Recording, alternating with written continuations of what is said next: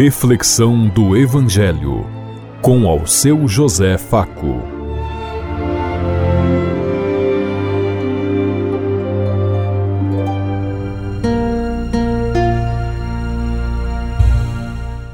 Paz bem a todos os ouvintes da Rádio Construtiva e todas as emissoras em sintonia conosco e o povo que nos ouve.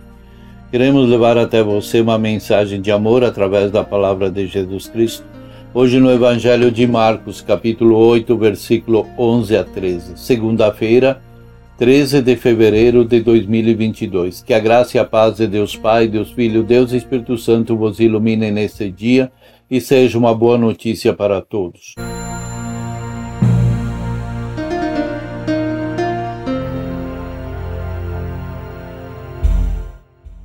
O Senhor esteja conosco, Ele está no meio de nós. Proclamação do Evangelho de Jesus Cristo, narrado por São Marcos. Glória a vós, Senhor. Naquele tempo, os fariseus vieram e começaram a discutir com Jesus. E para pô-lo à prova, pediram-lhe um sinal do céu. Mas Jesus deu um suspiro profundo e disse: Por que esta geração pede um sinal? Em verdade vos digo, a esta geração não será dado nenhum sinal. E deixando-os, Jesus entrou de novo na barca e se dirigiu para a outra margem. Palavra da salvação. Glória a vós, Senhor.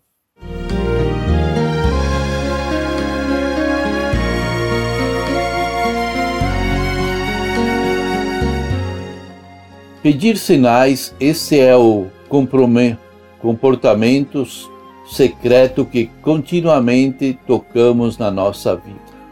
Quem de nós nunca pediu a Deus um sinal diante das dificuldades, em decidir os caminhos ou quando precisamos tomar uma decisão difícil na vida? Gostaríamos sempre de sinais para escolher sempre o que é bom e melhor para nós. Mas nós esquecemos de um detalhe importante. Se houvesse um sinal da parte de Deus no momento de uma dúvida, então não haveria liberdade. Seríamos sempre orientados, pior ainda, direcionados ou condicionados, e é aquilo que muitos pregam e seguem hoje. Mas esse não é o modo como Deus age. Fazer o bem é uma escolha. Se escolhêssemos o bem porque somos obrigados, então já não seria mais um bem. Esperar o dia em que o sinal de constru... constringam, talvez a coisa justa é, em certo sentido, tentar a Deus. Eis porque Jesus diz que nenhum sinal será dado a não ser o sinal de Jonas, nos diz lá no livro de Lucas.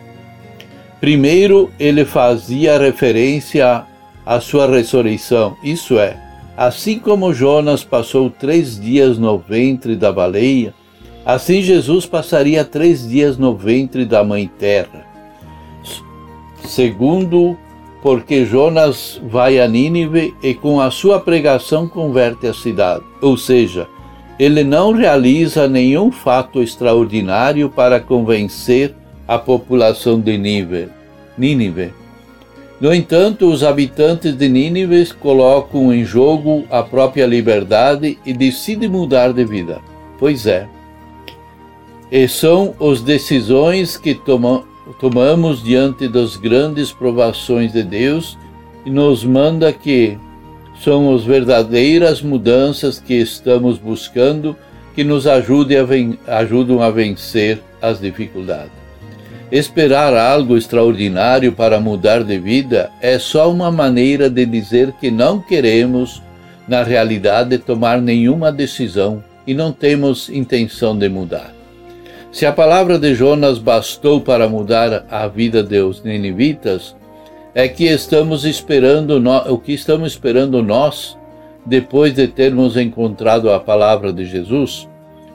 Pode ser que o viver se equivocado na hora de decidir seja a nossa verdadeira falta de fé e que nos afasta de Deus.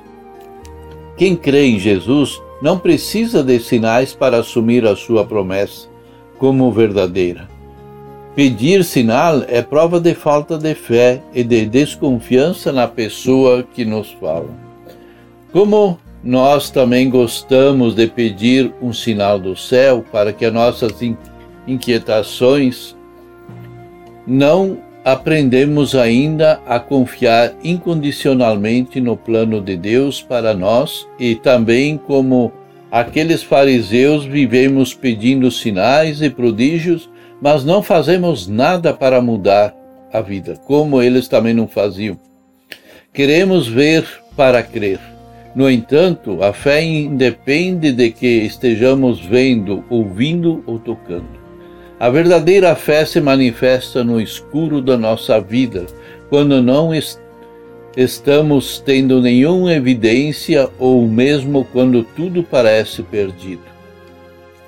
Os sinais de Deus estão inseridos nos acontecimentos da nossa vida, no nosso dia a dia, na, na natureza e nos nossos relacionamentos. O maior sinal para nós é, sem dúvida, a Sua palavra que nos fala claramente da vontade do Pai para com a nossa vida e que o Espírito Santo nos faz compreender.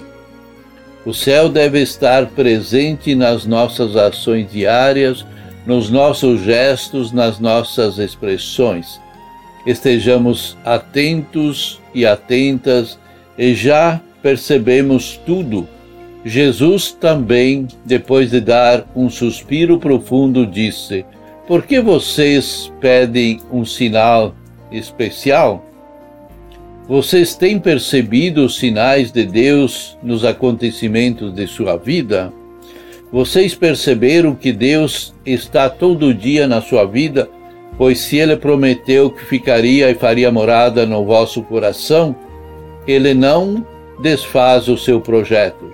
Então encontre Jesus que está no seu coração Veja o rosto de Deus na sua obra, que são os seus semelhantes, são as pessoas pobres, sofridas à margem da sociedade. Qual foi o grande sinal de Deus que já lhe deu? Você confia em que precise de algum sinal?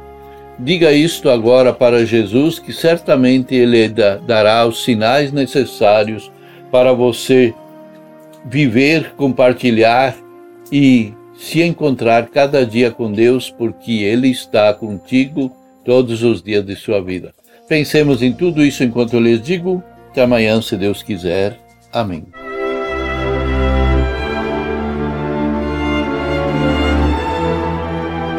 Você ouviu Reflexão do Evangelho com ao seu José Faco.